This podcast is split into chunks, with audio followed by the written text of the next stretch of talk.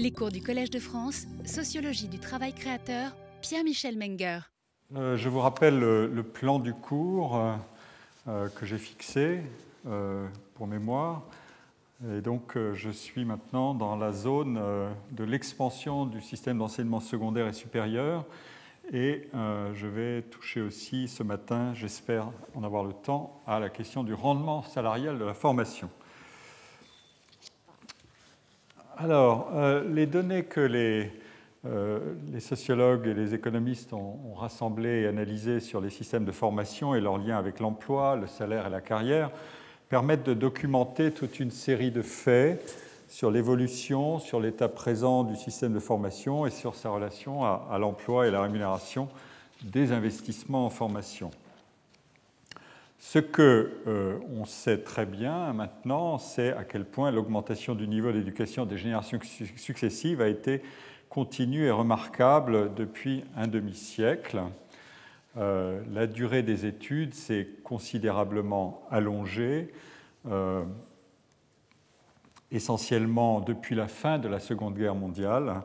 moins de la moitié des, des, jeunes de 14 ans étaient scolarisés en 1946 la scolarité obligatoire euh, a été instaurée en 1959 par une réforme Bertouin. Et euh, ici, vous avez la chronologie des, différentes réformes qui ont eu lieu. Euh, n'est pas dans cette liste, c'est le socle, disons, la scolarité obligatoire à 16 ans. Et puis ensuite viennent la création d'un bac technologique en 68, je vais y revenir, la, la création du collège unique en 75, euh, qui permet d'accueillir la quasi-totalité des élèves de la sixième à la troisième, puis la création d'un bac professionnel. Ce sera un, des jolis sujets à étudier tout à l'heure, c'est la diversification des baccalauréats qui est corrélée à la croissance du nombre de bacheliers. Et puis ensuite, les objectifs successifs de fixation de 80% d'une classe d'âge qui doit atteindre le baccalauréat, ça date de 89 et euh, en 2005 euh, une, loi d'orientation qui fixe également un objectif de 50% d'une génération qui doit obtenir un diplôme d'enseignement supérieur. Donc on fixe un certain nombre d'horizons. Euh, on l'a révisé à la hausse à 60% et tout en, en ayant pour objectif de remanier probablement la relation entre le secondaire et le supérieur, mais ça j'y viendrai plus tard. Et puis d'autres réformes qui sont mentionnées sur ce tableau, je ne vais pas toutes les détailler. En tout cas, ce qui est euh, tout à fait clair, c'est que euh, cette durée médiane des études a doublé euh, en 50 ans, elle est passée de 7 à 14 ans. et pour les plus âgés, la, croissance du taux de scolarité s'est accélérée à partir des années 80 et en 96, par exemple, pour prendre ce repère qui est à peu près situé dans la deuxième massification étudiante, plus de 4 jeunes sur 10 sont étudiants à 21 ans et encore 2 sur 10 à 23 ans. En 1946, ça n'était le cas que de moins de 5 jeunes sur 100 entre 20 et 23 ans. Donc vous voyez, notre monde euh, de la formation euh, secondaire et supérieure s'est vraiment profondément transformé. Ici, je vous présente euh, les courbes d'une histoire longue de la, des taux de scolarisation et de la proportion de bacheliers, qui est un repère symbolique majeur évidemment dans nos systèmes. Euh, euh, la courbe part de 1911 et va jusqu'à 2012. Et vous voyez le, mouvement de progression euh, qui a été relativement modéré jusque dans les années, au milieu des années 60. à cette date-là, un jeune sur dix obtenait le baccalauréat mais c'est la création du baccalauréat technologique euh, en 65 et sa mise en œuvre en 68 qui permet une progression importante du nombre de bacheliers jusqu'au milieu des années 80, alors que l'accès au baccalauréat général stagnait. Ensuite, ce sont les, deux baccalauréats général et technologique qui progressent jusqu'au milieu euh, des années 90 et puis eux-mêmes stagnent. Et c'est en fait la création d'un autre baccalauréat, le baccalauréat professionnel, qui est en noir sur cette figure, euh, qui crée à nouveau un, mouvement de, remise en avant et d'augmentation du taux de bacheliers. Euh, et donc, euh, c'est lui qui est responsable de l'essentiel de l'augmentation du taux de bacheliers depuis à peu près 20 ans. Aujourd'hui, un bachelier sur deux est titulaire d'un baccalauréat général. Donc on le voit là, c'est une des leçons qu'il faut retenir au long de cette séance d'aujourd'hui, la diversification des filières a un effet propre sur l'augmentation et l'allongement de la scolarisation. Cette analyse de l'interaction entre augmentation euh, de euh, la scolarisation, euh, du nombre d'élèves et sa diversification de cette scolarisation peut s'étendre aussi à la, composition sociale, évidemment, des cohortes d'élèves et de bacheliers.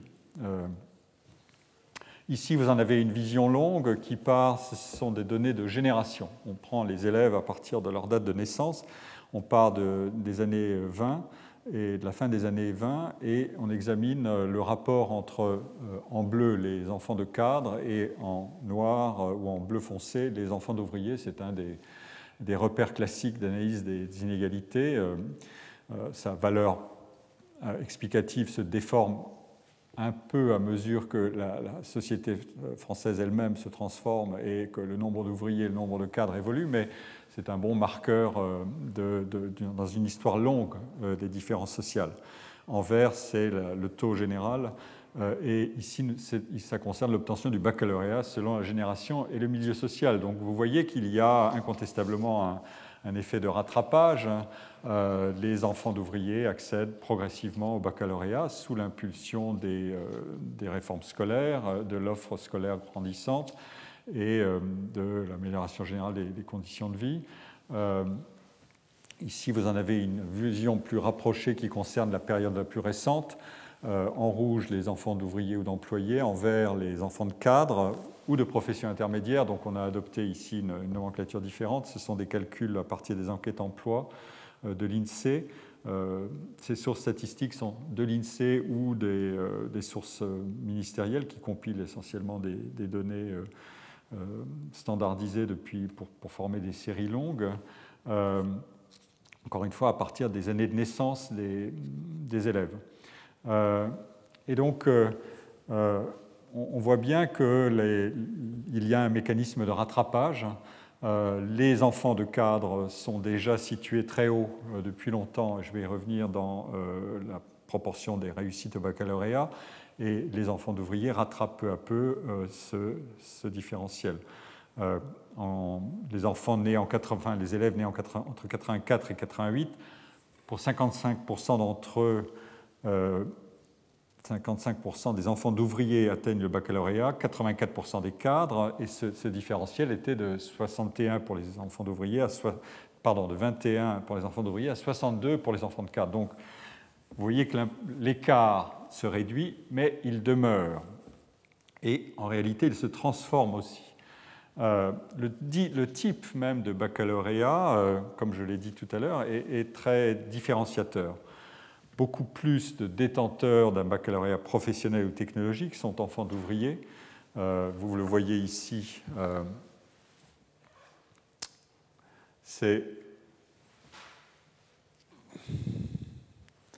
Ici, c'est euh, la, filière du baccalauréat professionnel. Les enfants d'ouvriers sont là. Ils sont 45% à être euh, dans cette filière, euh, à obtenir un baccalauréat professionnel parmi les enfants d'ouvriers, alors que les cadres sont 76% à obtenir un, baccalauréat général. Et la hiérarchie des, positions sociales est à peu près ordonnée avec la composition des filières du baccalauréat. Euh, socialement, le baccalauréat général reste sélectif par rapport, socialement par rapport au baccalauréat professionnel qui est euh, porteur, comme je l'ai dit, de la croissance et de la démocratisation. Euh, donc, on le voit en, 2014, par exemple, 45%, comme je l'ai dit, des, enfants d'ouvriers sont bacheliers d'un baccalauréat professionnel. Euh, alors qu'ils euh, ne sont que 32% à avoir un, baccalauréat général. C'est l'inverse pour les cadres. Euh, et si on veut continuer, on peut encore différencier en examinant filières du, les, filières du baccalauréat général. Ici, vous avez des données qui décomposent encore un peu plus. En baccalauréat professionnel, c'est le, le, bleu foncé le baccalauréat général hors baccalauréat S, c'est-à-dire scientifique, euh, c'est la figure euh, gris bleu clair. le baccalauréat technologique, c'est cette figure-là, c'est cette couleur-là, bleu intermédiaire. Et le gris, c'est le baccalauréat scientifique. Et vous voyez où se situent les enfants d'enseignants. Comme je l'ai déjà dit dans mon premier cours, les enseignants sont nos insiders. Euh, ils ont des scores remarquables, évidemment, d'utilisation du système scolaire, de titre de, de, parents et, donc d'enfants d'enseignants. Euh, les cadres se situent à peu près à la même hauteur, mais euh, le baccalauréat S est extrêmement différenciateur. Vous voyez où se situent les ouvriers qualifiés, non qualifiés, ou les employés par rapport au score euh, des, euh, euh, cadres et des, enseignants.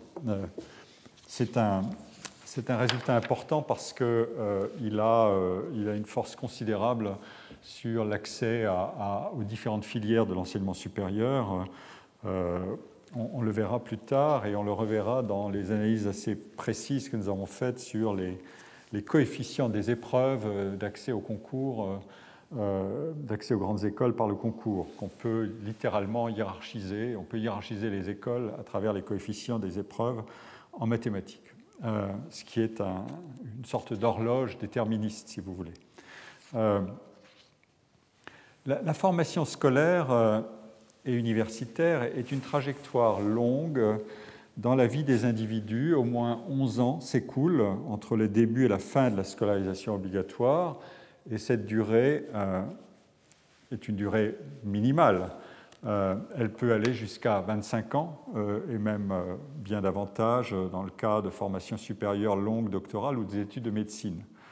C'est donc un parcours qui est fait de toute une série de, transitions sont réussies ou non, et les politiques scolaires ont, progressivement abaissé puis éliminé la sélectivité des transitions de l'école au collège, puis du collège au lycée, et en augmentant, on l'a vu, euh, la longueur des parcours scolaires d'un nombre croissant d'élèves. Alors, il y a un, paradoxe que des collègues ont étudié, Marion Sels et Louis-André Vallée. Euh, c'est un paradoxe qui met en rivalité, en quelque sorte, une démocratisation quantitative et une démocratisation qualitative. Euh, les deux auteurs dont je parle, Marion Sels et Louis-André Vallée, dans un article de 2006 euh, dans les données sociales de l'INSEE, euh, euh, ont, constaté ceci. il y a bien une démocratisation quantitative. En un demi-siècle, avoir au moins le bac est devenu une situation majoritaire, alors qu'elle correspondait cette situation majoritaire était essentiellement celle d'obtenir ou non le diplôme du CEP, certificat d'études primaires. Et cette expansion a profité aux enfants de toutes les catégories sociales. Euh, on l'a vu tout à l'heure, dans la génération 1900-1922, euh, moins de 5% des fils et moins de 3% des filles d'agriculteurs, euh, l'agriculture pesait encore beaucoup dans l'économie à ce moment-là, obtenaient au moins le baccalauréat, alors que c'était euh, alors que c'est le cas de 70% des enfants d'agriculteurs dans la génération 74-76. Donc on ne peut pas contester cette démocratisation quantitative, elle est flagrante. Et euh, il en va de même pour euh, les ouvriers, je l'ai déjà dit. L'évolution est moins forte pour les, les enseignants, les fils d'enseignants et instituteurs, tout simplement parce qu'ils se situaient eux-mêmes déjà très haut euh, dans la réussite scolaire et l'atteinte du baccalauréat. Euh, il est tout de même remarquable de penser et de savoir que euh, pour la génération des enfants nés en 1920 à 22, 73% des fils et 68% des filles d'enseignants obtenaient déjà le baccalauréat. Et ils sont 87 et 89% fils et filles dans la génération 74-79 donc 76, pardon. Donc vous voyez qu'il y a une sorte, un mécanisme de plafonnement, euh, mais euh, on part de très haut depuis très longtemps déjà. C'est tout à fait étonnant. On comprend que euh, le monde de l'enseignement soit un des grands socles de la société française pour plusieurs raisons, et à la fois comme producteur de savoir et transmetteur de savoir, mais aussi comme utilisateur du savoir à transmettre à titre privé. Alors, une fois cette démocratisation quantitative posée, il faut examiner une démocratisation qualitative. Comment donc les inégalités d'accès au diplôme entre catégories sociales ont-elles été réduites et à quelle période? Et il y a euh, un paradoxe que veulent résoudre les, deux auteurs dont je parlais. D'une part, les inégalités d'accès au diplôme selon l'origine sociale ont bien diminué. Ça, euh, s'est établi, donc je n'y reviens pas, sur une cinquantaine d'années.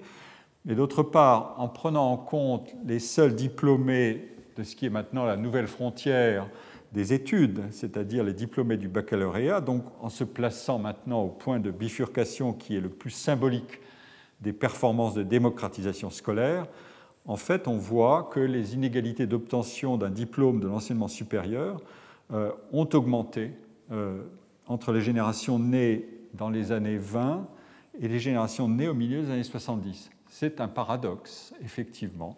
Comment peut-on comprendre les deux faits simultanément? Alors, pour le faire, on peut, procéder euh, en trois temps, comme le font les, auteurs. D'abord, on, croise pour chaque génération le diplôme le plus élevé qui a pu être obtenu par chacun avec l'origine sociale. Euh, ici, c'est la profession du père. On ne distingue pas les diplômes, on dit diplômé ou non. Après tout, c'est une distinction qui est très importante qualifié ou non, pensez au débat actuel sur euh, le taux de chômage, le taux de chômage avec son incidence euh, considérable sur les, non-diplômés et les non-qualifiés, c'est évidemment une première distinction qui est intéressante. Euh, le travail est, fait, l'indicateur qui, est utilisé ici, c'est un indicateur des inégalités d'accès au diplôme. Ce n'est pas un taux d'accès au diplôme, c'est un indicateur d'inégalité d'accès, c'est un calcul euh, de rapports de chance, qu'on appelle des odd ratios, euh, entre les individus d'une génération qui sont d'origine sociale différente et euh, qui, peuvent ou non qui peuvent accéder à un diplôme A plutôt qu'à un diplôme B. voilà le, coefficient d'inégalité qui est utilisé. Et on part d'une situation, on fixe le coefficient à 1 pour la première génération et on regarde comment ce coefficient se comporte. Il traduit donc euh, ce coefficient à la force générale du lien entre origine sociale et diplôme euh, dans une génération donnée. Euh, s'il est supérieur à 1, il y a une croissance des inégalités. S'il est inférieur, il y a une diminution. Donc, on peut regarder ici, on voit comment le coefficient se comporte. Il a un, caractère de plateau pendant une certaine durée euh, qui correspond aux générations jusqu'aux années 30, euh, nées en 35 à peu près, puis la décroissance s'amorce. Euh, il est remarquable d'ailleurs de constater que une partie importante du progrès est réalisée avant même les, grandes réformes éducatives qui visaient la démocratisation de l'école dans les années 60, la fin des années 50 et les années 60. C'est un, point tout à fait intéressant. Et puis, ici le, mécanisme, si on prend la totalité des diplômes et, qu'on regarde le taux d'accès à au moins un diplôme, voilà le, mécanisme, enfin la courbe se comporte ainsi. Elle décroît ensuite assez lentement et elle, elle décroît un peu plus dans les années 60 pour les générations des années 60. C'est l'effet cumulé des, réformes scolaires progressives, mais euh, avec ce simple indicateur-là, on, voit que euh, le mouvement est euh, à une vitesse inégale et il a des, pentes inégales. Ensuite, on peut regarder, pour résoudre ce paradoxe, on peut regarder comment on accède à un diplôme donné. Et, voilà l'exercice. Voilà et donc on croise à nouveau l'origine sociale des individus avec l'accès à, un diplôme donné et on regarde comment se comportent les inégalités sociales face à cet accès à un diplôme donné. En noir, c'est euh, au moins avoir le baccalauréat. Euh, en euh, rouge, c'est avoir au moins trois années, un diplôme d'au moins trois années après le baccalauréat. Et ici, un diplôme d'au moins une ou deux années après le baccalauréat en gris. Et donc là encore, vous voyez le mouvement général, il se comporte comme précédemment, il y a une décroissance des inégalités les inégalités d'accès ont décru au fil des générations. Donc on est bien encore dans le cadre que j'ai indiqué tout à l'heure de démocratisation quantitative qui a un effet propre sur euh, le taux d'accès euh, à des diplômes qu'on prenne le diplôme comme la première figure minimal, ou bien, enfin, comme seuil, un diplôme minimal, ou bien maintenant des diplômes plus sélectifs. Mais quand on va regarder ensuite ce qui se passe au fil des transitions dans le système éducatif. Cette analyse en termes de transition, elle nous vient notamment d'un article pionnier d'un sociologue américain qui s'appelle Robert Murray, euh, MAR, en français M-A-R-E, euh, Social Background and School Continuation Decisions, et puis un autre article de 81, le premier de 80, l'autre de 81, Change and Stability in Educational Certification, et euh, qui consiste à, étudier comme je l'ai dit, la, carrière, la trajectoire scolaire comme une succession de transitions et d'analyser donc des, taux, des probabilités de franchir ou non une transition et d'obtenir un diplôme du niveau supérieur. Et donc, euh, là, on décompose euh, la situation en prenant euh, uniquement les, les diplômés au baccalauréat, pardon, on regarde la première transition, on regarde ceux qui ont obtenu au moins le CEP ou moins, et on voit le comportement en termes de, score d'inégalité. Euh, ce qui est intéressant, c'est que pour les diplômes euh, inférieurs euh, au baccalauréat, on a une décrue des inégalités, mais c'est ici que les choses se renversent à partir du diplôme du supérieur pour les seuls titulaires du baccalauréat ou davantage. Est-ce qu'ils ont euh, la possibilité d'aller dans le supérieur ou non? Et on voit qu'ici, pour ceux qui ont le baccalauréat, quel est le rapport de chance en termes sociaux, euh, le score d'inégalité, on voit que le, taux s'élève. Donc il y a bien un, problème d'inégalité euh, sociale qui se reconstitue à un moment donné quand il s'agit de franchir la transition du baccalauréat à l'enseignement supérieur l'inégalité d'accès augmente en fonction de l'origine sociale.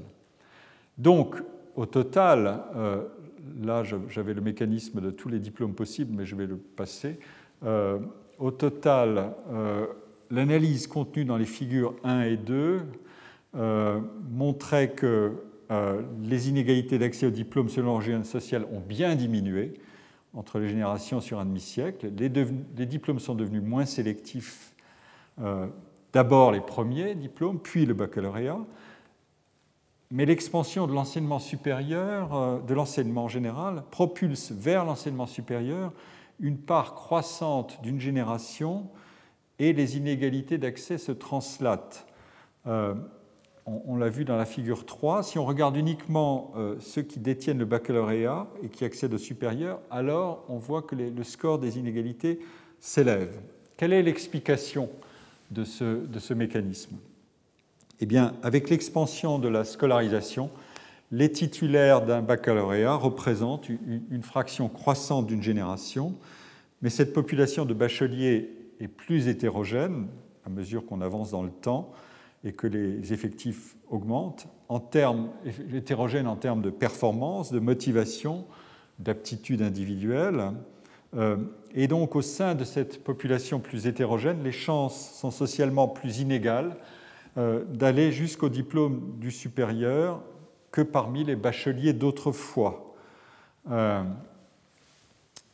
c'est la conséquence d'un mécanisme sur, lequel l'expansion scolaire a voulu agir.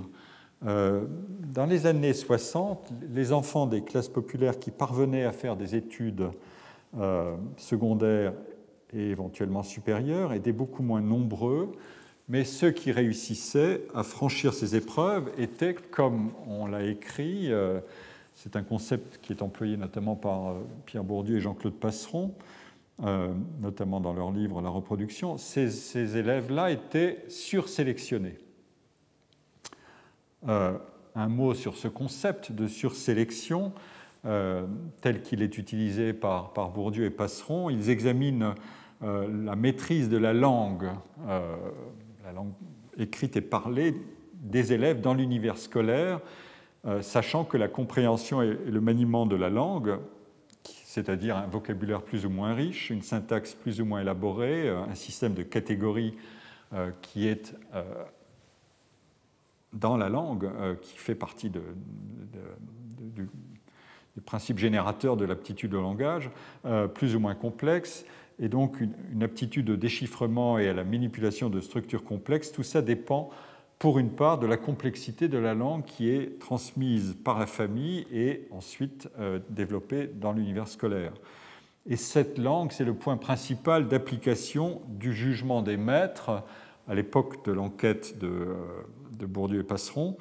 Et la sursélection, le concept de sursélection veut dire ceci la sursélection des étudiants populaires permet d'expliquer l'annulation ou l'inversion de la relation entre origine sociale et niveau de réussite.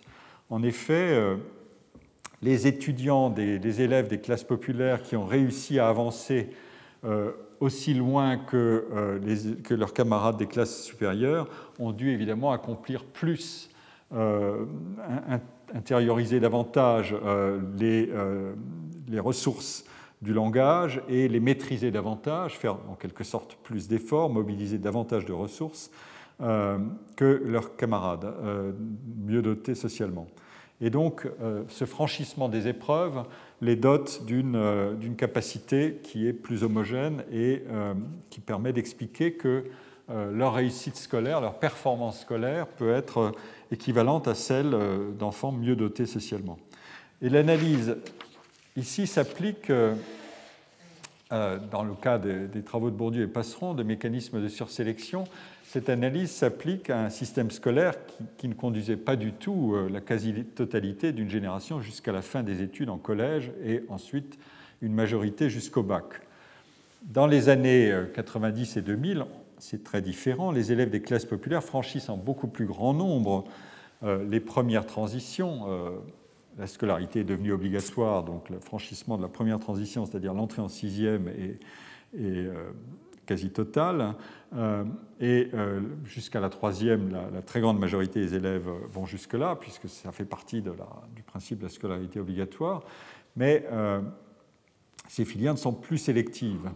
Mais évidemment, à partir de, pour ceux qui sont parvenus au bac, il y a un effet de rappel des ressources sociales pour s'engager dans l'enseignement supérieur. Et pour comprendre ce phénomène-là, on dispose d'enquêtes longitudinales c'est une, euh, une, ressource extrêmement précieuse des sciences sociales que de suivre les individus dans le temps. Euh, et euh, on observe donc leurs résultats scolaires, les taux de passage dans les transitions clés, l'avance ou le retard de scolarité et les performances. et comme on, a les caractéristiques sociales de ces élèves, on dispose donc d'un excellent outil d'analyse des inégalités scolaires et des facteurs, au moins des facteurs exogènes euh, de la réussite du parcours aux différents niveaux de diplôme.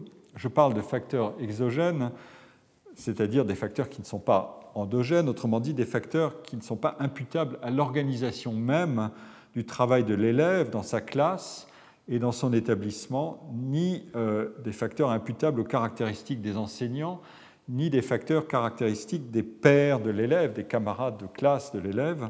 Euh, euh, et qui varie, qui aussi avec la réussite scolaire. Ces sujets-là sont devenus des sujets aussi très importants de la recherche. Quel est l'effet établissement? Quel est l'effet des pairs Mais les analyses longitudinales permettent essentiellement d'abord de mesurer les relations entre l'origine sociale des, élèves, leur parcours scolaire et leurs chances de réussite aux différents niveaux et aux différentes transitions. Alors, c'est aussi un, travail sur lequel je vais m'appuyer un instant qu'ont réalisé euh, à nouveau Louis-André Vallet, qui est mon, collègue euh, sociologue, euh, actuellement directeur de la Revue française de sociologie, et un de ses étudiants, Mathieu Ichou, qui est maintenant chercheur à l'INED, je crois, et ils ont étudié un panel ils ont étudié deux enquêtes. Ils ont pris des données de deux enquêtes, euh, un panel de l'INED qui était constitué entre 62 et 72 et qui suivait à peu près 17 000 élèves euh, qui étaient nés en 1951 et qui quittaient l'école élémentaire en 62 euh, pour entrer dans, ou non dans l'enseignement secondaire. à l'époque, la transition n'était pas automatique. puis, donc, on examine les transitions des parcours de ces élèves-là transition de l'école élémentaire vers la classe de sixième, transition de la classe de vers pardon, de la classe du collège, de la classe de troisième vers le lycée, euh, c'est-à-dire la seconde. Et la troisième transition, c'est euh, la transition du baccalauréat général vers l'enseignement supérieur. Euh, à l'époque, le baccalauréat professionnel et technologique n'existait pas ou commençait à exister tout juste, donc on se fixe sur le baccalauréat général. Et puis ensuite, il s'agit de développer une comparaison avec euh, un autre panel qui a été euh, créé par le ministère de l'Éducation nationale et qui est observé entre 1995 et 2006 et qui concerne aussi 17 000 élèves euh, nés en 84 et qui entrent en sixième en 95. un troisième panel a été constitué en 2007 d'ailleurs et dont l'exploitation a commencé en 2014, je crois. Euh, donc on dispose de deux grands échantillons longitudinaux euh, qui sont séparés d'une quarantaine d'années. Alors, euh, voilà, les données sur lesquelles je vais m'appuyer et qui seront visualisées autrement à, l'instant. Je vous montrerai dans la slide suivante, la diapositive suivante. Dans, les années, dans le système scolaire des années 60, qui est encore largement organisé en filière, seuls 59% des sortants de l'école élémentaire entraient en classe de sixième. C'est le premier chiffre ici. Euh, et ici, vous avez à droite, euh, en rouge, la proportion à chaque transition de la cohorte qui reste en, jeu, dans l'avancement de la carrière scolaire. Euh, ici, vous avez le, euh, le, taux de transition et, et ensuite, qu'est-ce qui reste de, la cohorte de départ?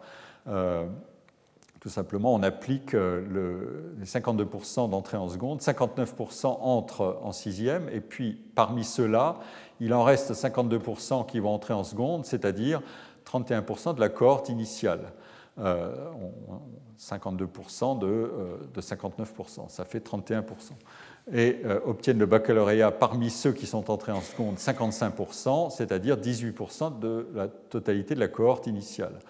Et l'entrée dans le supérieur, euh, parmi ceux qui ont obtenu le baccalauréat général, les trois quarts vont entrer dans le supérieur, mais ça ne fait plus que 15% de la cohorte initiale. Donc vous voyez, le, mécanisme de raisonnement consiste à observer euh, un, amaigrissement successif de la cohorte initiale au fil des transitions et de regarder euh, quels sont ces taux de transition, puis d'étudier quelles sont les chances en termes évidemment d'atouts sociaux pour franchir les épreuves successives. Les chiffres qui concernent la cohorte des années 95-2006 sont très différents. on entre en quasi-totalité en sixième, donc c'est l'effet des, des, grandes politiques scolaires, et donc le taux est de 97,5%. Et l'entrée en seconde est elle-même à un taux supérieur parmi ceux, la quasi-totalité, 64% vont entrer en seconde, donc franchissent, euh, après la, fin de la période de la scolarité obligatoire, on, a les deux tiers de cette cohorte qui va entrer euh, en seconde. Ça fait un taux euh, de, par rapport à la, de départ de 62% et puis obtiendront le baccalauréat 50% de ces 64%, euh, et on a donc un score de 31%, etc. tous ces scores sont évidemment très supérieurs à ceux de la cohorte des années 60, euh, mais le mécanisme est toujours le même. C'est-à-dire, on observe les, la, diminution progressive. La représentation qu'ont donnée euh, Ichou et Vallée ici est très suggestive. C'est à la fois des, euh, effectifs, donc on a la, taille relative en, termes d'origine sociale des élèves, la taille des groupes euh, pour la première transition en 62, c'est-à-dire l'entrée en sixième, on a la taille des groupes et la proportion de ceux qui franchissent la première transition. Donc vous avez un groupe des classes populaires qui est évidemment beaucoup plus important en nombre d'élèves euh, et, les classes moyennes aussi que les classes supérieures par définition, mais les taux évidemment de transition sont beaucoup plus faibles et euh, on, a une représentation graphique très efficace ensuite euh, en fonction de l'origine sociale des élèves, de la chance de franchir la deuxième puis la troisième transition, l'entrée en seconde et l'entrée dans le supérieur. Et donc vous voyez le, phénomène de, diminution progressive au fur et à mesure qu'on applique les taux de transition, euh, les diminutions progressives des, effectifs et euh, l'inversion euh, de la composition du groupe des élèves une fois qu'on est dans la transition ultime, c'est-à-dire l'entrée dans le supérieur. Ce sont les élèves des classes supérieures qui sont majoritaires en effectifs et et évidemment les, effectifs des enfants d'ouvriers. C'est un point que, les sociologues rappellent volontiers et sans arrêt, euh, enfin en sciences sociales en général, c'est les effets de composition sont absolument essentiels à contrôler en permanence dans toute analyse de ce type, euh, et on voit pourquoi. Et donc, euh, on, voit bien le, résultat. on a une augmentation générale des chances de transition comme je le montrais tout à l'heure, les scores sont toujours plus élevés euh, ici que, là. Euh, et en même temps, on a euh, des écarts qui sont, qui sont importants. Et donc, il faut analyser ces chances de, transition en fonction du milieu social. Quand on l'examine, on voit qu'il y a toujours plus de la, proportion des élèves dans la cohorte de 1962 euh, la proportion des élèves qui, euh, réussissent chacune des transitions, euh, c'est toujours plus de 80% des enfants des classes supérieures et c'est toujours moins de 60% des enfants de classe populaire. et donc, comme ces transitions s'emboîtent, je viens de le dire, les enfants d'ouvriers ne constituent plus, qui constituent la moitié des effectifs totaux dans l'entrée en sixième, n'en constituent plus qu'un cinquième dans la dernière transition. Et dans les années 2000, la première transition euh, euh, a disparu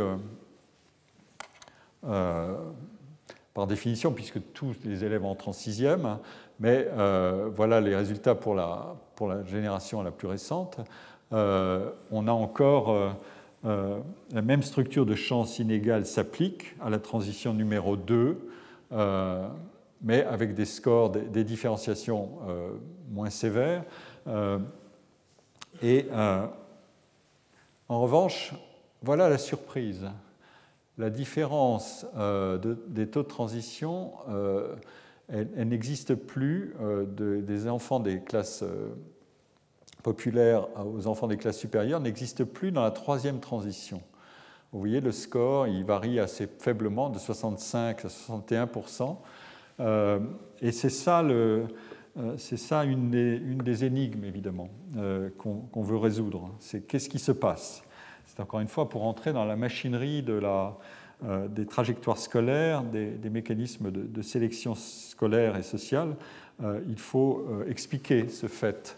Vous voyez l'écart en l'entrée en seconde, c'est des marches d'escalier, et ici, on n'a plus cette différence. Alors, pour l'expliquer,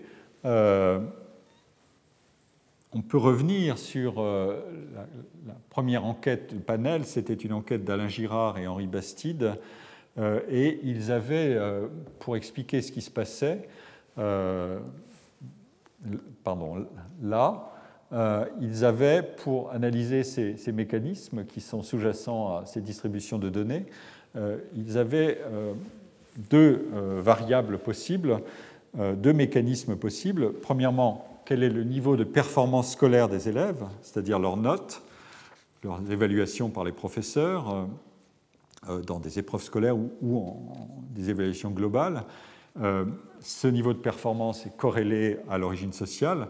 Donc, évidemment, les chances pour un, un élève d'entrer en sixième à l'époque dépendent fortement de ce niveau de réussite scolaire qui est lui-même relié à l'origine sociale. Mais il y a un deuxième mécanisme qui est à l'œuvre, à performance scolaire égale, deux élèves issus d'origines sociales différentes avaient des chances différentes d'avancer dans le parcours euh, euh, scolaire, encore une fois, à performance scolaire égale.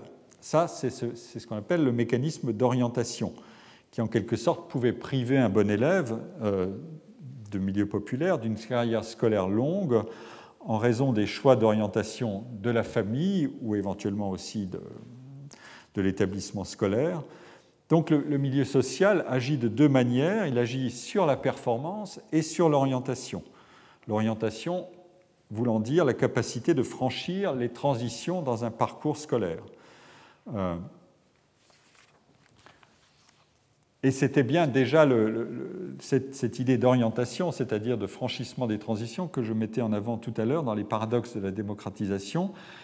La politique scolaire a essentiellement agi sur ce mécanisme d'orientation, c'est-à-dire de capacité de franchir des transitions, en rendant l'école euh, obligatoire jusqu'à 16 ans, en favorisant l'allongement de la scolarité par sa politique d'offre euh, et le soutien à la demande scolaire, et donc les familles ont vu évoluer leurs décisions d'orientation en fonction de, la valeur croissante des études pour l'accès à l'emploi et en fonction du rendement salarial des diplômes. Mais euh, cette politique scolaire agit moins directement et euh, les, euh, les, résultats abondamment chroniqués des enquêtes internationales de type PISA le disent et essaient de le mesurer.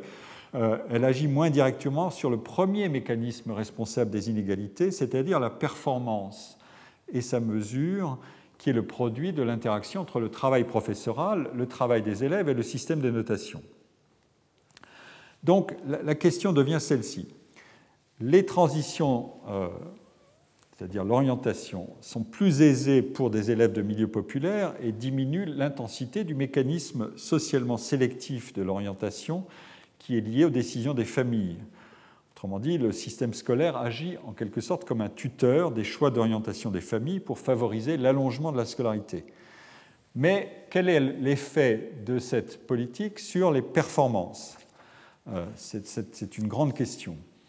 Alors, voici un tableau euh, que je tire du même article de Mathieu Ichou et Louis-André Vallée, qui présente la performance selon l'origine sociale des élèves c'est-à-dire la moyenne des notes, euh, des appréciations obtenues euh, pour chaque groupe d'élèves, le groupe des enfants, des élèves qui sont d'origine des classes supérieures, des classes moyennes ou des classes populaires, euh, aux différentes transitions. La transition numéro 1, numéro 2, numéro 3. Vous êtes maintenant familier avec, avec ce vocabulaire. Et ce sont donc, c'est une, une, analyse qui utilise la, notation, les, les performances aux épreuves, et donc les notes obtenues, on, l'a transformé en une variable centrée réduite, comme on dit. Euh, l'opération de centrage, c'est euh, substituer à, une valeur une, autre qui est euh, centrée sur la, moyenne arithmétique de la distribution, et la réduction consiste à diviser cette, cette moyenne par l'écart type de la distribution. Enfin, je passe les détails techniques, mais ce qui veut dire que le total est toujours égal à zéro. Euh, c'est le principe même de, la, valeur, mais ça permet de, manipuler les, notations, les systèmes de notation euh, en centrant euh, autour de la moyenne totale. Et les écarts veulent dire quelque chose, c'est-à-dire que, évidemment, les classes supérieures, les, performances scolaires sont toujours supérieures dans les classes supérieures, les enfants des classes supérieures, à celles des classes populaires, et le score est, est élevé. L'écart est élevé dans cette variable centrée réduite. Et vous voyez que l'intérêt de la démonstration, c'est de montrer que cet écart diminue. Euh, il est de 0,6 ici, si on additionne les deux valeurs extrêmes, euh, et il, est, il, faiblit au fur et à mesure qu'on franchit les transitions. Donc c'est bien le mécanisme de sursélection dont je parlais tout à l'heure, c'est-à-dire ceux des enfants qui ont réussi, des élèves qui ont réussi à franchir les transitions dans les classes populaires, ont des notes qui se, qui se rapprochent euh, progressivement de celles de leurs camarades, des enfants des classes supérieures. Euh, et donc euh, l'école fait son, fait son travail. on passe d'une différence de 0,6 ici à une différence de 0,06. On est divisé par 10 l'écart de performance. mais elle fait son travail sur ceux qui, ont qui, sont parvenus à survivre dans le système et à franchir les épreuves. Et on réplique euh, l'exercice euh, pour euh, la génération la plus récente et on observe les écarts. Les écarts ici sont importants. À nouveau, quand on regarde le tableau dans ce sens-là, on voit que les écarts diminuent de la transition numéro 2, c'est-à-dire l'entrée en troisième, à la transition numéro 3, c'est-à-dire la, la, terminale et le passage vers le supérieur. Donc on a bien un effet qui est qui est homologue de celui-là. Euh, les, les, performances deviennent plus homogènes. Mais ce qui est intéressant, c'est que les écarts sont beaucoup plus importants ici que là. Autrement dit, euh, les écarts entre les, enfants des classes supérieures et des classes populaires ont augmenté euh, dans la génération récente. Et c'est vrai dans cette transition-là aussi. Et ça, c'est un point évidemment essentiel. Ça veut dire que l'écart de performance est plus ample dans la période récente que la période ancienne. Autrement dit, on a là euh, exactement ce qu'il faut pour démontrer l'interaction des deux mécanismes. Euh, l'orientation, c'est-à-dire la capacité de franchir une transition, et la performance, et l'effet de l'un sur l'autre. La euh, propension à réussir une transition vers la troisième, vers le baccalauréat, vers les études supérieures, joue un rôle moindre, comme je l'ai dit tout à l'heure, en raison de la propulsion de la politique scolaire, mais c'est l'autre mécanisme qui gagne en importance, euh, l'effet de l'origine sociale sur la performance scolaire à transition donnée. Et donc on peut dire euh, euh, qu'en quatre décennies, l'inégalité devant l'école a, partiellement changé de nature et qu'elle est devenue apparemment plus méritocratique c'est ce qu'exprimait bien euh, Antoine Prost dans un, article de 97. Et il dit, je le cite, Avant les réformes, les victimes de la sélection scolaire pouvaient en rendre responsable le système qui ne leur avait pas donné leur chance. C'était des mécanismes d'inégalité sociale. En leur donnant apparemment leur chance, mais sans combattre efficacement ce qu'il appelle les pesanteurs sociologiques, euh, les réformes des collèges ont rendu les élèves responsables de leur échec ou de leur succès. Euh, ces réformes ont transformé en mérite ou en incapacité personnelle ce qu'auparavant on aurait imputé au hasard de la naissance. La charge des inégalités devant l'école n'incombe plus à la société, mais aux individus. Et de fait, la privatisation de l'investissement euh, dans la, carrière scolaire est de plus en plus visible avec les efforts des familles pour compléter ce qu'offre l'école euh, par toutes sortes de, euh, compléments latéraux, des soutiens scolaires, etc., etc., des mobilisations. Il y a aujourd'hui toutes sortes de recherches sur les mobilisations des familles de plus en plus précocement dans la carrière scolaire et la trajectoire des enfants qui sont assez, assez éclairantes. C'est l'objet notamment euh, d'ouvrages euh, récents euh, très nombreux aux États-Unis. Et donc, ce, point, la performance qui prend le pas en termes et qui, porte la charge essentielle des inégalités sociales, alors que l'orientation a été facilitée par la politique, c'est un, résultat important qui montre comment l'école peut faire bouger les lignes, mais ne contrarie pas euh, toutes les lois de gravitation euh, de la société. Euh, et donc l'histoire de l'expansion du système scolaire peut se résumer à, trois mécanismes. Un mécanisme quantitatif d'augmentation des taux de scolarité, des pourcentages d'une génération qui atteignent des points de plus en plus élevés de transition et de bifurcation dans la hiérarchie des niveaux scolaires. Il y a un mécanisme qualitatif de diversification des filières d'études à partir de l'entrée au lycée, c'est le thème de la diversification des baccalauréats, et il y a enfin une interaction entre l'élévation du niveau de formation euh, et du niveau de formation de base et l'orientation des individus dans la diversification des études suivies. Euh, la politique scolaire veut agir sur les deux mécanismes, elle cherche à augmenter euh, à allonger la scolarité des, des élèves jusqu'à des points de transition et d'orientation de plus en plus élevés. Elle veut aussi agir sur euh, l'augmentation de la performance scolaire, qui est, elle, déterminée par d'autres raisons que euh, les choix d'orientation, euh, notamment ce qui se passe dans les établissements, la production pédagogique.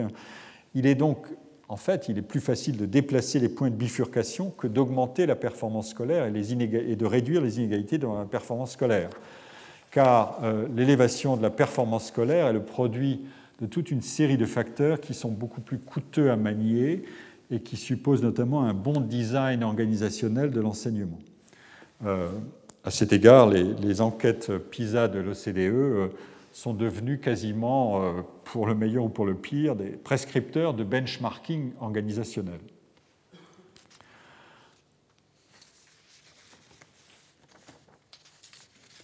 Et donc, au total, les inégalités scolaires devant la scolarisation secondaire, et d'ailleurs supérieure, je vais y venir, se sont transformées.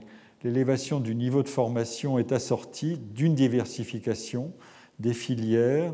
Les chances d'obtenir un baccalauréat sont moins inégales, mais la valeur des différents baccalauréats euh, et des études auxquelles ils conduisent est fortement hiérarchisée et la diversification est devenue le foyer principal de la production de trajectoires inégales de formation.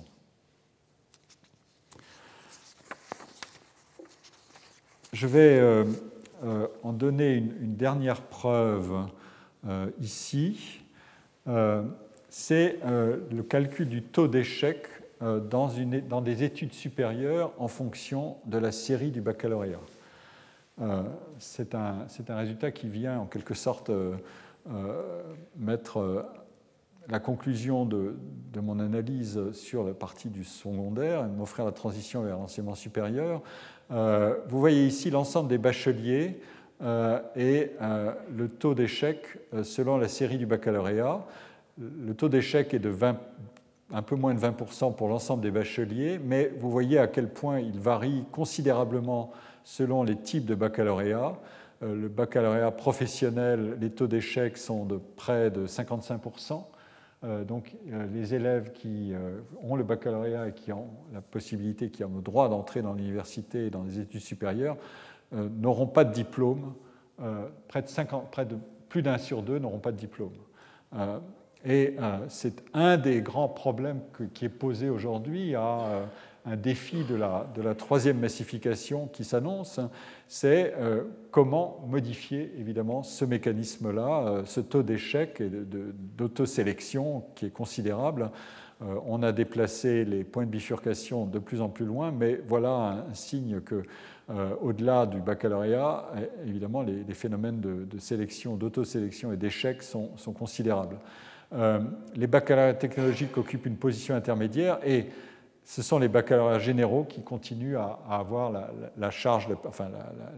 valeur la plus positive. Vous voyez que les taux d'échec dans le supérieur d'un bachelier euh, baccalauréat général euh, sont de moins de 10% et euh, beaucoup encore inférieurs selon les séries. La série S détenant toujours l'essentiel du taux de réussite et des chances de succès dans les études supérieures. C'est un, résultat simple, mais euh, évidemment euh, extrêmement cruel euh, pour une politique qui veut propulser, et en même temps un défi pour une, politique qui veut propulser des étudiants en plus grand nombre dans des études plus longues au-delà du, baccalauréat, qui était la frontière symbolique prioritaire. Alors justement, déplaçons-nous maintenant vers l'enseignement supérieur. Pardon, c'était la conclusion. L'enseignement supérieur, je vais euh, euh, en présenter les évolutions euh, rapidement. voici l'histoire longue reconstituée par un des membres de, notre équipe, Pablo Zamit. Il a, calculé l'augmentation des effectifs des étudiants dans le monde universitaire. Vous voyez, la, courbe est extrêmement impressionnante. Euh, à partir de la première massification scolaire, qui est ici, à partir des années 60, du milieu des années 60 jusqu'au milieu des années 80, et puis euh, avec un phénomène de pause dans l'augmentation et euh, une reprise extraordinairement vive de l'augmentation dans les années 90 à 2000. évidemment, c'est corrélé aux transformations du système de l'enseignement secondaire et du taux de bachelier. Euh, que j'ai indiqué tout à l'heure. Euh, alors, euh, maintenant, je, vais m'intéresser essentiellement à cette deuxième massification de l'enseignement supérieur, qui est le produit en partie d'un accès croissant au baccalauréat et de réussite au baccalauréat, et donc des, des conséquences pour l'inscription dans l'enseignement supérieur. Entre 1980 et 2011, le nombre d'étudiants a doublé. Il est passé de 1,2 million à 2,3 millions. Euh, croissance essentiellement due à celle du nombre de bacheliers, bien sûr, et à sa diversification des baccalauréats, mais aussi à l'arrivée d'étudiants étrangers.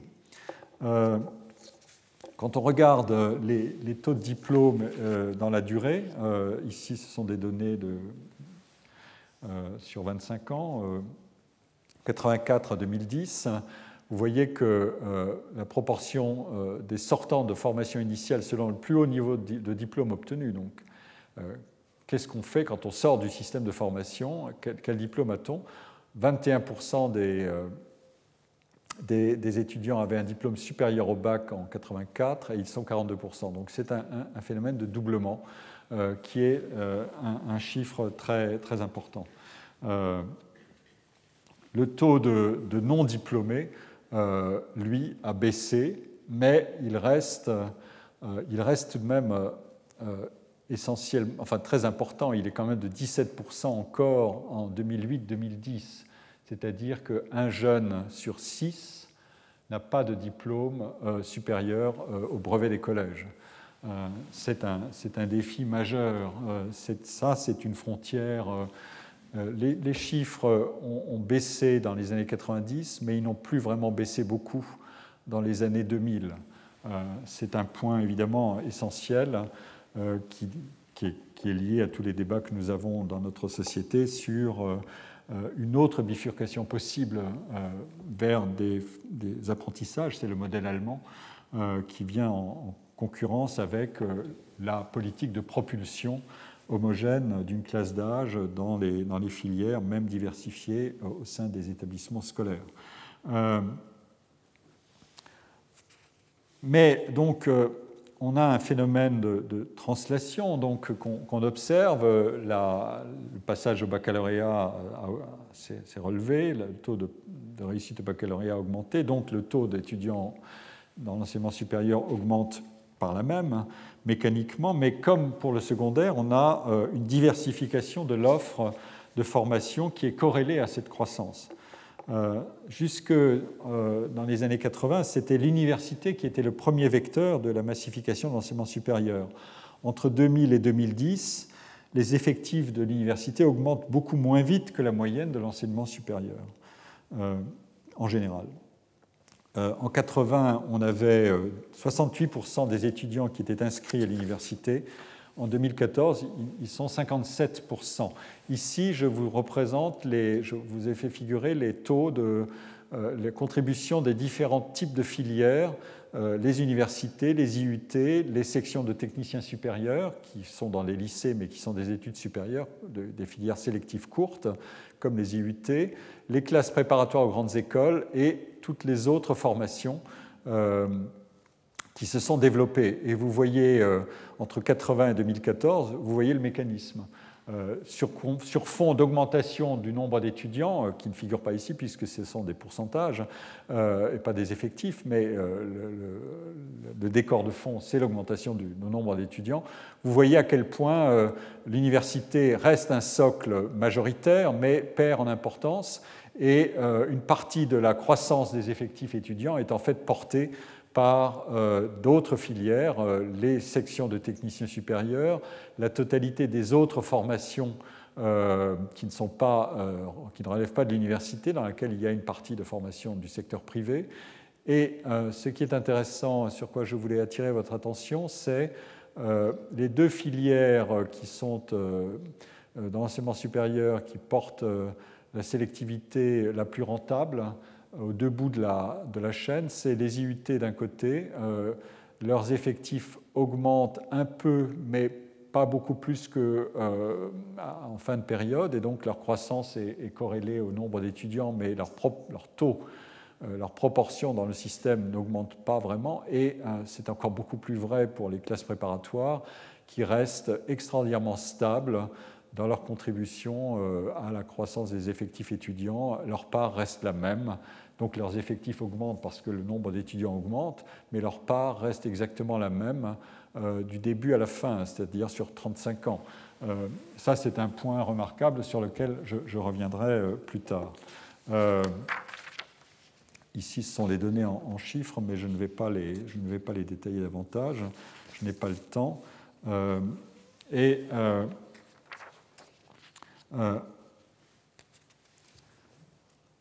Là, dans, le tableau précédent, euh, ici vous trouverez en fait euh, dans cette croissance très vive des, filières extra-universitaires, vous trouverez notamment euh, présente la croissance des écoles d'ingénieurs et de commerce qui sont petites ou grandes et qui ont porté une partie de la croissance des effectifs dans les années, au début des années 2000. Cette, cette croissance corrélée à la diversification euh, est évidemment euh, identifiable aussi en termes euh, de, diversification sociale ou d'inégalité sociale. Ici, vous avez la distribution des origines sociales des étudiants dans les différentes filières que j'ai présentées tout à l'heure, un peu plus détaillées encore.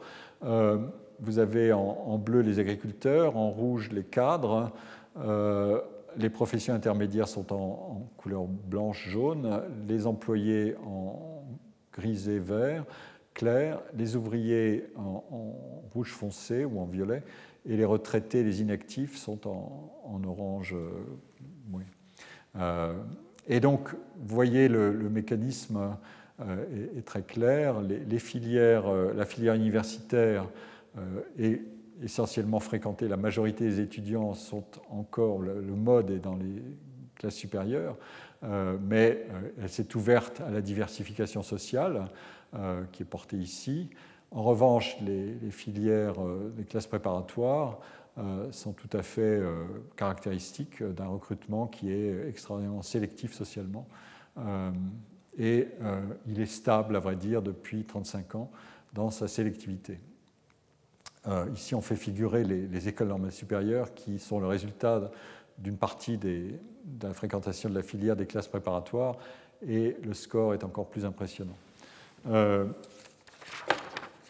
les chiffres, à vrai dire, je, ne vais pas les détailler beaucoup, mais euh, les chiffres étaient presque les mêmes pour les, filières les plus sélectives il, y a, il, y a 30, il y a 20 ans. Donc, pardon, il y a 15 ans et, on pourrait remonter plus loin, on n'aurait pas de différence considérable. Euh,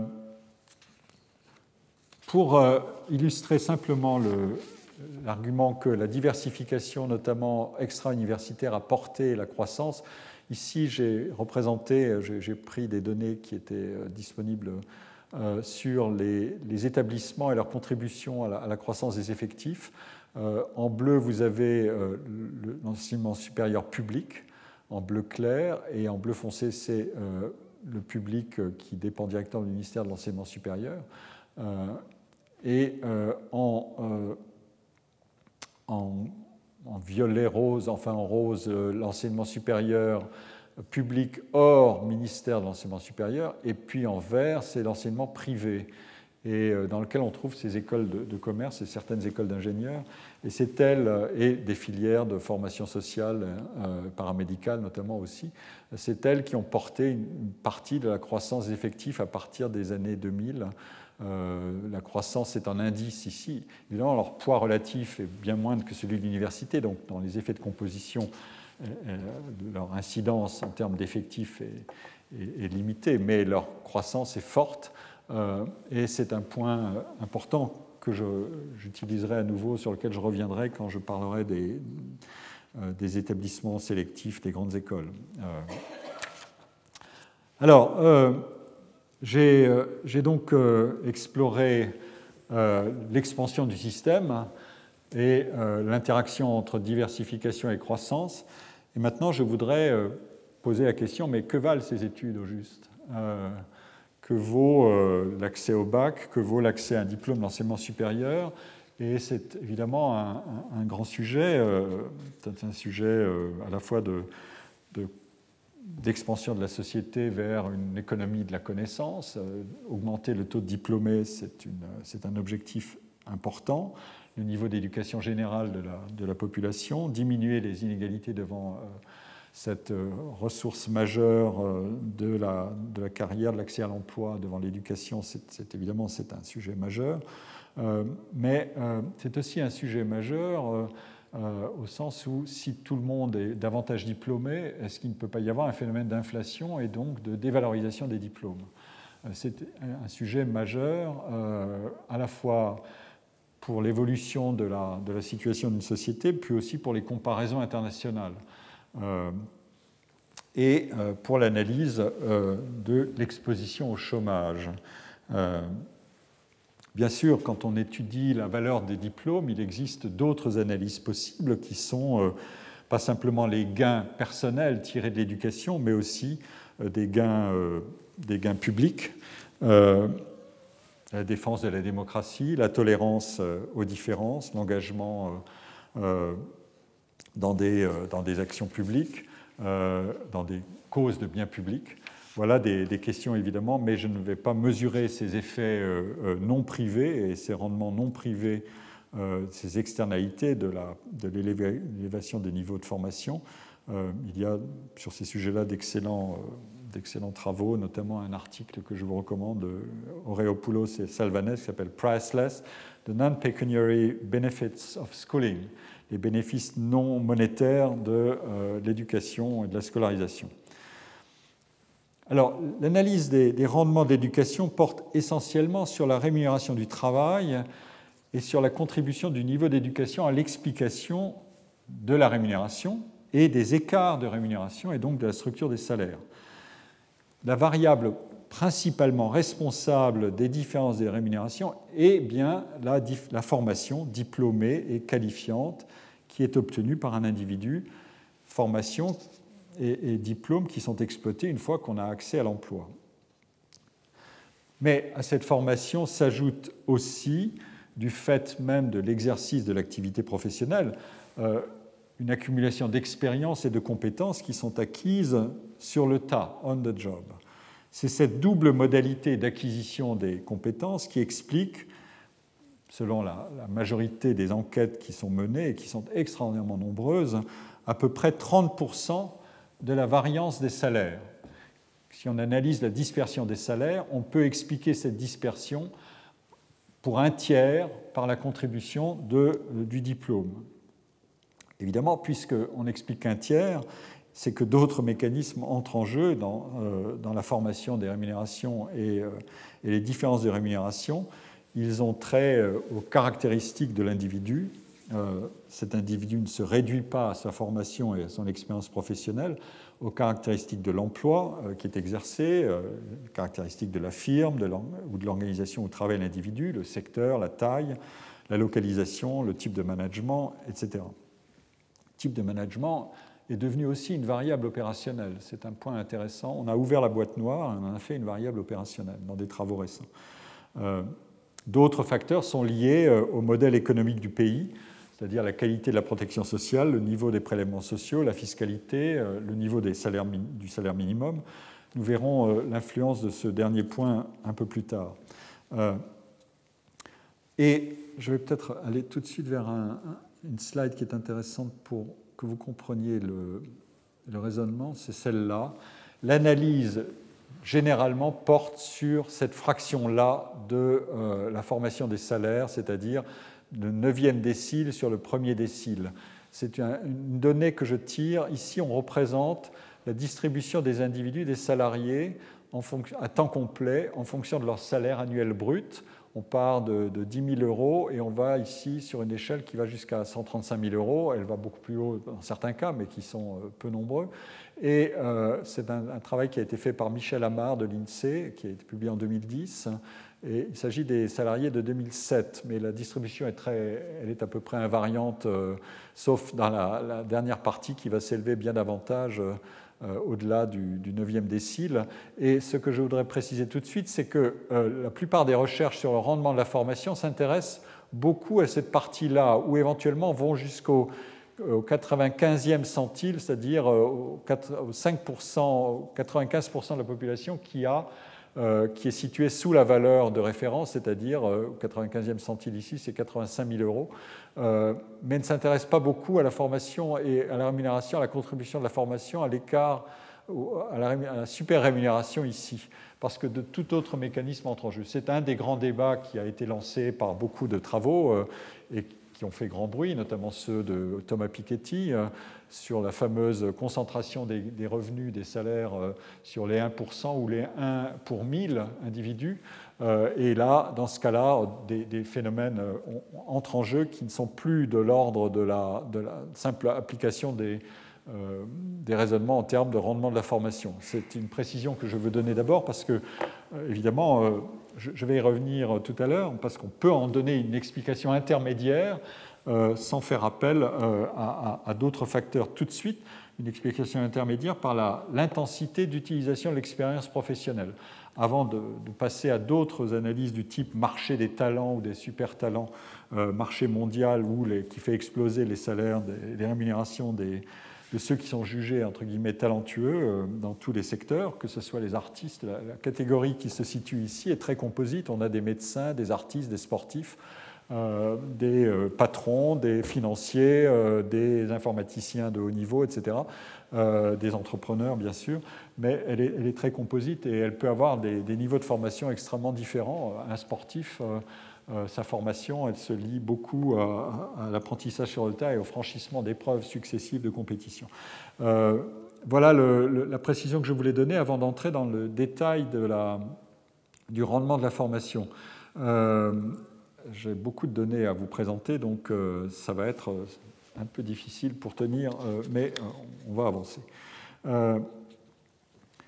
Les analyses, quand on fait l'analyse du rendement de la formation, euh, elles arrivent toujours à ce point. Une fois contrôlés euh, tous les facteurs responsables de l'hétérogénéité des individus, des emplois et des entreprises, il existe une forte prime salariale à l'éducation et surtout maintenant à l'éducation supérieure. Euh, donc, il n'y a pas d'histoire, on gagne à se former et on gagne à se former de plus en plus même en contexte d'inflation des diplômes ou de fantasme de si tous diplômés, alors euh, tout le monde euh, est perdant à un moment donné. Non, ça ne se passe pas comme ça. Ça n'est pas un jeu à somme nulle ou à somme négative, c'est un jeu à somme positive. La formation est une excellente chose à tous égards. Euh, c'est le problème de son niveau et de sa spécialisation qui entre en jeu quand on veut commencer à raisonner sur le rendement précis à niveau donné. Alors, euh, comment est-ce qu'on travaille? On travaille avec euh, l'équation euh, d'un modèle célèbre de Mincer qui examine le, revenu. On prend son logarithme pour travailler et, il est déterminé par le niveau d'éducation, un, facteur qu'on veut calculer. il est déterminé par l'expérience professionnelle et par le carré de l'expérience professionnelle parce que l'expérience professionnelle a un rendement qui, qui s'infléchit dans le temps et donc on a besoin de contrôler euh, ces points d'inflexion en portant la variable au carré.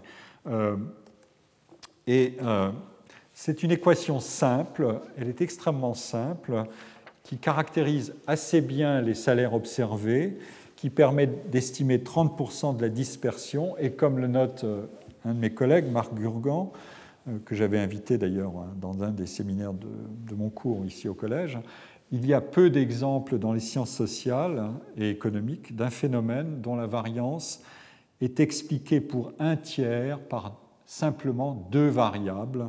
Euh, et ce pouvoir explicatif est observé de manière universelle. Euh, pour vous en donner une preuve ici, je, vous ai représenté, mais vous ne les lirez pas parce que c'est illisible sous cette forme-là, c'est un document visuel euh, un peu particulier. Ce sont des statistiques de l'OCDE euh, sur le rendement de l'éducation et on compile pour chaque pays, exactement selon le même mécanisme que je viens d'indiquer, on, compile les rendements aux différents niveaux de formation, du moins élevé au plus élevé, et on regarde quels sont les, écarts et la progression. Les, données s'ordonnent toujours, il y a toujours un gain à se former davantage, mais ce gain peut varier selon les pays en fonction de, beaucoup de, facteurs spécifiques. Euh, donc ce sont des outils de comparaison euh, à grande échelle, à la fois dans le temps, on va y venir, et dans l'espace. Euh, ici, vous avez la, représentation du, mécanisme. On regarde le nombre d'années de formation et on regarde le logarithme des salaires et on observe si la pente est positive, elle s'élève ou non. Et ici, vous avez la dispersion. Donc, cette dispersion des points indique qu'on n'explique pas par la formation toute la dispersion, c'est ce que j'ai dit, 30% sont expliqués et 70% ne le sont pas, mais on a bien une courbe qui passe, ou une, droite qui passe à travers ces points et qui, qui en capte l'essentiel, 30% de la variance. Et voilà, le, voilà le résultat techniquement représenté, si vous voulez. il indique que le gain salarial est en moyenne de 7% par année supplémentaire d'éducation. C'est une valeur qui est très variable selon les pays, selon leur système éducatif et leur économie, et selon les conjonctures, mais euh, cette valeur, ce rendement par année supplémentaire, est toujours positif, euh, ou même fortement positif, même dans des conjonctures euh, difficiles. Et on en a des, preuves innombrables. Je, vous présente ici un travail qui a été fait sur des données des États-Unis euh, par Kruger et Lindahl en 2000. C'est le même principe, le, nombre d'années et le log du, salaire.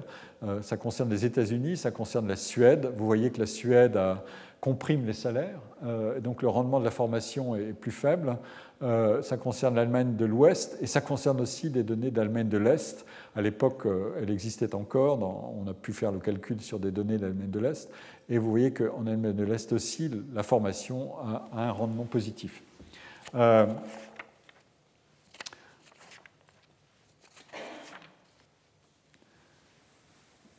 au gain monétaire qui est associé à un niveau supérieur d'éducation, il faut aussi ajouter et c'est un point qui est considérable, notamment dans un certain nombre de pays euh, qui protègent bien euh, l'emploi euh, de, ceux qui en détiennent un et qui créent des, niveaux de chômage élevés pour les, individus peu qualifiés et non diplômés. Il faut donc ajouter au rendement monétaire propre la valeur protectrice du diplôme contre le chômage, euh, ce qui évidemment augmente le, gain moyen attendu d'un niveau de diplôme. Euh, et cette valeur protectrice est extrêmement élevée. Je, vous en donne une preuve euh, ici par des données américaines d'abord. Vous voyez, les, niveaux de formation sont étagés. Le, niveau, le bleu représente la formation la plus longue, Bachelor and Higher, c'est 25 ans et plus de formation de l'âge, des individus. Euh, pardon. Euh, le vert, c'est un niveau de formation euh, some college associate degree, c'est-à-dire des années, deux ou trois ans de formation supérieure. Ici, c'est la high school. on est diplômé de la high school, c'est une sorte d'équivalent du baccalauréat. ici, c'est moins que la high school. Et vous voyez que, quelle que soit la conjoncture, les données portent de 92 à 2015 il y a des variations conjoncturelles, mais euh, euh, les courbes sont toujours euh, superposées de cette manière-là. Donc les diplômés sont toujours beaucoup moins exposés. Les, taux ici varient de 12% à 16% et descendent jusqu'à 2%. Les, les, courbes sont toujours étagées de la même manière. Et ici, vous avez les données pour la France de 1978 à 2014, il y a une rupture de chaîne, c'est dû à la, nature des enquêtes qui ont été modifiées. Le design des enquêtes emploi a été modifié, donc euh, les, courbes ont dû, euh, on a interrompu les séries, mais on les a reconstituées ensuite. Euh, les, données concernent pour le rose les brevets ou aucun diplôme, mais ici on est sur des... ça concerne la sortie des étudiants des élèves ou des étudiants après un ou quatre ans de sortie en fonction du diplôme obtenu. Donc c'est très court, c'est juste après la sortie. Et là, l'échelle des, courbes, elle va jusqu'à 50% d'une classe d'âge euh, ou d'une classe de diplômés, pardon. et en bas, vous avez les diplômes supérieurs, sans surprise, et les diplômes intermédiaires sont en bleu clair, et la courbe noire, c'est la courbe de l'ensemble des, individus considérés. Donc vous voyez que c'est exactement le même principe, mais qui s'élève à, un niveau beaucoup plus élevé pour les non-diplômés. Euh, ça, c'est une des différences de fonctionnement du marché de travail et du protection, des systèmes de protection de l'emploi euh, entre les deux pays. Et ici, vous avez euh, le raisonnement qui est étendu dans le temps, c'est-à-dire qu'on regarde des individus de 1 à 4 ans, puis de 5 à 10 ans, pour savoir ce qui s'est passé une fois qu'on est entré sur le marché du travail, quand on a tenté d'entrer sur le marché du travail, quelle est la force de rappel du diplôme Et donc, les, les, données sur 1 à 4 ans, vous les avez vues, elles sont représentées ici dans des couleurs différentes, mais c'est exactement le même principe. Et en revanche, elles se compriment pour les individus qui ont augmenté leur expérience professionnelle, mais euh, quand même, les écarts sont très spectaculaires. Euh, les individus qui n'ont pas de diplôme restent euh, surexposés au chômage à un taux qui est quand même très élevé. il s'élève jusqu'à 30%, même après 5 à 10 ans de sortie du système scolaire, alors que les taux sont, fluctuent autour de 5% ou moins pour les diplômés du supérieur et fluctuent autour de de 5 à 10% euh, et jusqu'à 15 quand même euh, pour les titulaires d'un CEP, d'un BEP ou, même d'un baccalauréat et l'équivalent. Mais euh, les non diplômés, eux, évidemment, sont les, ceux qui subissent les chocs les plus violents de conjoncture et de toute manière sont, restent surexposés au chômage, quoi qu'il arrive. Alors, on peut, euh, on peut, en donner encore une autre représentation qui est euh, en fonction du taux de chômage dans les différentes conjonctures. Euh, je tire ça d'un article sur lequel je m'appuie dans ce cours un peu plus tard encore, qui est de Baudelot et Glaude, qui est un très, très bel article qui s'appelle Les diplômes se dévaluent-ils en se multipliant, qui date de 89, qui est à la fois un article très riche en résultats et une très belle leçon de méthode. Euh, et euh, les, trois courbes représentent la probabilité d'être chômage à trois dates différentes, 85, 77 et 70. Je vous rappelle qu'en 70, le chômage était marginal. En 77, il avait commencé sa progression. Et en 85, il représente près de 8% de la population active. Donc, euh, un, ce sont trois conjonctures extrêmement différentes. Et on a une représentation de la probabilité d'être au chômage en fonction de l'âge sorti du système scolaire et vous voyez que euh, c'est exactement le même mécanisme, simplement il est plus ou moins développé en fonction de la, présence du chômage dans la société. Et, euh, la surexposition, elle est, elle est, aussi conjoncturelle, bien sûr. Donc il y a deux facteurs. C'est un facteur structurel, être diplômé ou non, et de quel diplôme, et un facteur conjoncturel, c'est être exposé à, un haut niveau de chômage dans la société ou pas. Euh, et la, surexposition est évidemment encore plus forte dans les, dans les périodes de, très forte incidence du chômage. Euh, ça, c'est ce gain additionnel que je ne vais pas mesurer ensuite, mais qui doit rester présent dans l'argumentation. Euh, j'arrive bientôt au, bout, mais je vais entamer tout de même le, raisonnement. Pour mesurer la valeur d'un diplôme, en fait, on peut procéder euh, d'une manière assez simple, sans modéliser, sans passer par la, la courbe de Mincer, l'équation de Mincer, en situant simplement, en, se demandant où se situent les détenteurs des différents diplômes dans la hiérarchie des salaires. En quelque sorte, c'est une mesure ordinale, c'est-à-dire par rang, euh, par étage, de la valeur des diplômes qui ne dit rien sur leur rendement salarial propre, mais qui dit où on peut se situer dans l'échelle des, revenus d'une société. un, même diplôme peut procurer une position euh, moins enviable dans la hiérarchie des salaires d'une période à une autre, mais si les salaires ont progressé, ce diplôme peut procurer un meilleur salaire absolu dans la deuxième période, alors que sa valeur relative a baissé. Vous êtes mieux payé, mais dans la, dans la hiérarchie des salaires, vous êtes situé plus bas. C'est ce qui peut arriver, et notamment du fait du mécanisme d'inflation des diplômes ou de multiplication des diplômes. Alors, c'est exactement cette approche qu'ont adoptée donc euh, Glaude et Baudelot dans leur article. Euh, et euh, ils situent ici, ils donnent la distribution des 10% d'individus les moins payés. Qu'est-ce qu'ils ont comme diplôme en 70, en 77, en 85 Et c'est fait pour les hommes et pour les femmes. Et parmi ceux qui sont les moins payés, on trouve progressivement aucun diplôme. Euh, ils ne sont que 15% ici en 70 et ils sont 30% en 85. Donc, effectivement, l'absence de diplôme est de plus en plus pénalisante et augmente vos chances d'être dans, le, bas de la hiérarchie salariale.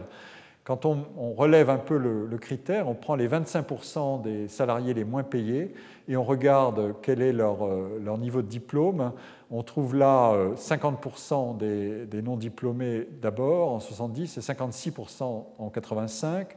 Et en revanche, on voit les effectifs de, ceux qui sont titulaires d'un BEPC, par exemple, euh, augmenter aussi, mais moins vite. Euh, mais ils augmentent néanmoins. Ça veut dire qu'il y a un phénomène de, évidemment de rendement moindre du diplôme, puisque les diplômes de type CAP, BEPC procurent, vous situent davantage dans les moins bien payés en 85 qu'en 70.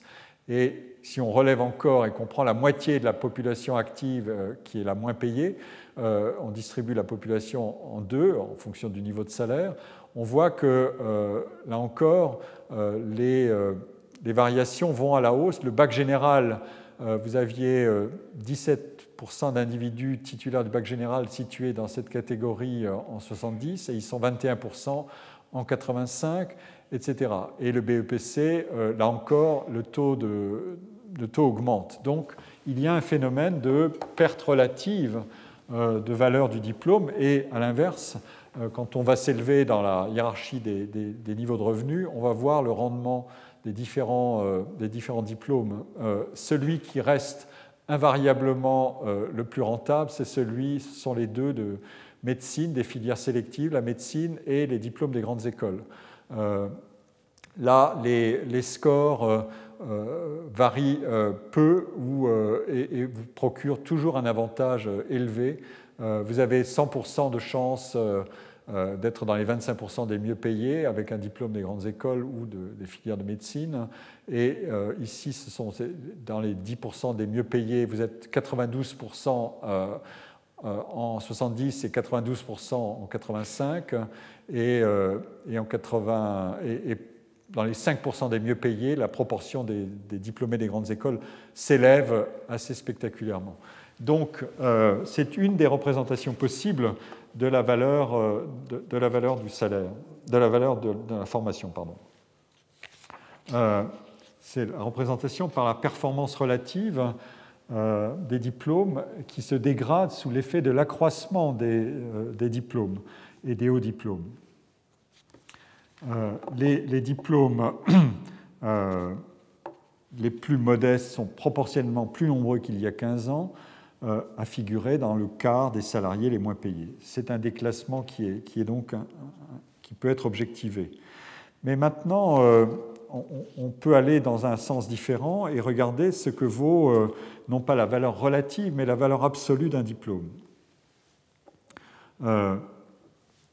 Alors, il y a dans ce diplôme euh, un élément qui est essentiel à prendre en compte, c'est euh, le rendement euh, de l'expérience professionnelle. C'est un élément qui n'est pas, pas, pris en compte directement dans ce genre de tableau-ci et qu'on peut mesurer. C'est-à-dire qu'est-ce qu'on gagne à mesure qu'on exerce un emploi? Je m'aperçois que euh, j'atteins la fin de mon cours. Je vais brièvement indiquer les, points essentiels. Euh, la théorie du capital humain sur laquelle est basée l'équation de Münzer contient en effet cette hypothèse essentielle. L'expérience professionnelle permet d'acquérir ou de consolider des compétences, mais l'écoulement du temps contribue aussi à déprécier les compétences. Euh, quand l'individu s'éloigne de l'état le plus récent des savoirs techniques euh, ou fondamentaux qui lui a été transmis dans sa formation initiale. Et cette variation à la hausse ou à la baisse du stock des connaissances et des compétences dessine un, profil qui est caractéristique des courbes de carrière salariale, qui est un profil concave. La valeur de l'accumulation d'expérience euh, augmente beaucoup au début de la vie active et se réduit beaucoup à mesure que la perspective de la, de la retraite se rapproche. Euh, il y a donc un point d'inflexion dans les, dans les courbes euh, ou de, de, réduction de l'augmentation. Ici, vous avez, toujours dans l'article de Baudelot et Glaude, qui, contient beaucoup de graphiques très illustratifs, euh, et ces données ont été répliquées ensuite et on trouve des résultats très, très convergents. On a le rendement de l'expérience professionnelle de ceux qui ont la formation la plus longue, qui sont sortis du système de formation à 26 ans, ici qui sont sortis à 16 ans, et ici les données le permettaient, euh, ceux qui sont sortis à 11 ans, à l'époque où la scolarité n'était pas encore obligatoire jusqu'à 16 ans. Et voilà le, rendement de l'expérience professionnelle. Il augmente bien au début de la vie active, et puis ici, pour ceux qui ont la formation jusqu'à 16 ans, il est, il est plat. Euh, ensuite, donc il n'y a plus de carrière salariale, tandis que le phénomène de la carrière salariale est fortement associé euh, à au niveau de diplôme. Avoir le sentiment que s'être formé, c'est aussi pouvoir en tirer un bénéfice en se développant, y compris par sa rémunération, mais aussi par l'acquisition de compétences, c'est directement corrélé au niveau de diplôme initial. Euh, et, et, cette courbe s'infléchit à la fin, elle s'infléchit, elle s'infléchit à peine, mais elle devient beaucoup plus, la pente devient beaucoup plus plate euh, dans la dernière partie de la vie active.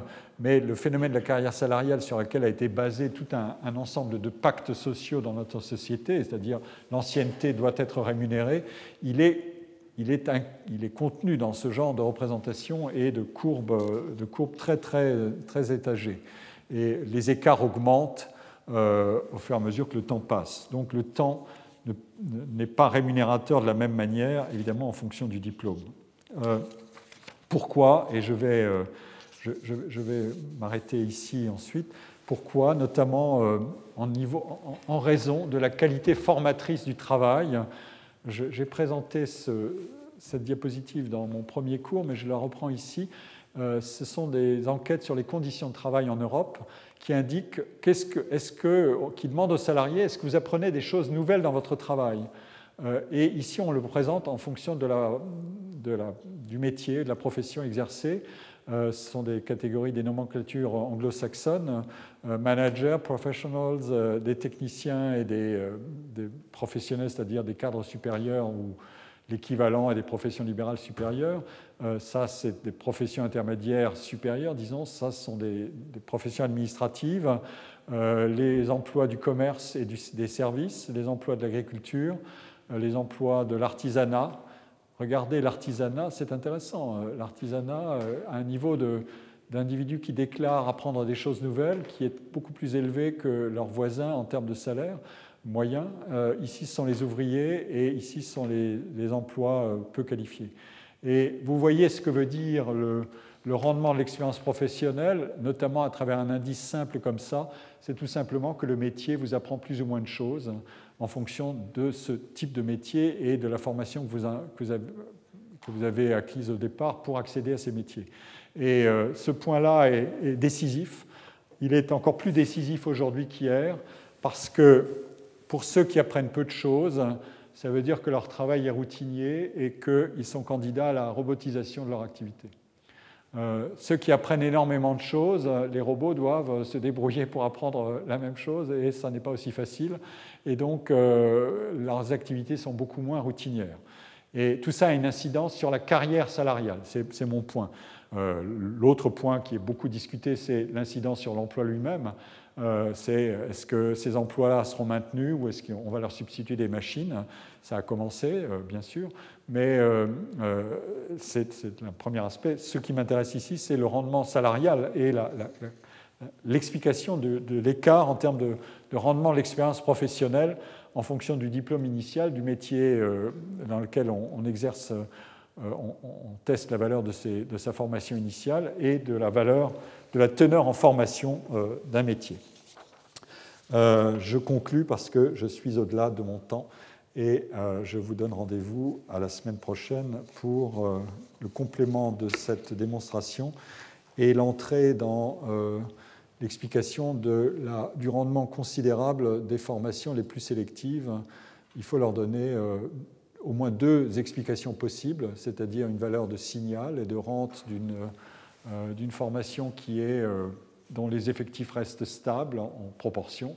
Et l'autre explication, euh, c'est une explication en termes de, de rendement par la technologie de la formation. Et, est-ce que les formations de ce type ont une technologie éducative qui est supérieure et qui donc procure davantage de choses? C'est un point important. Il faut mettre des explications en rivalité pour leur donner à chacune ses chances Sinon, on peut se rabattre trop vite sur le thème euh, une grande école, c'est une rente de situation. C'est un peu plus compliqué que ça. Ça n'est pas faux, mais c'est plus compliqué que ça. Merci de votre attention. Retrouvez tous les contenus du Collège de France sur www.colège-2-france.fr.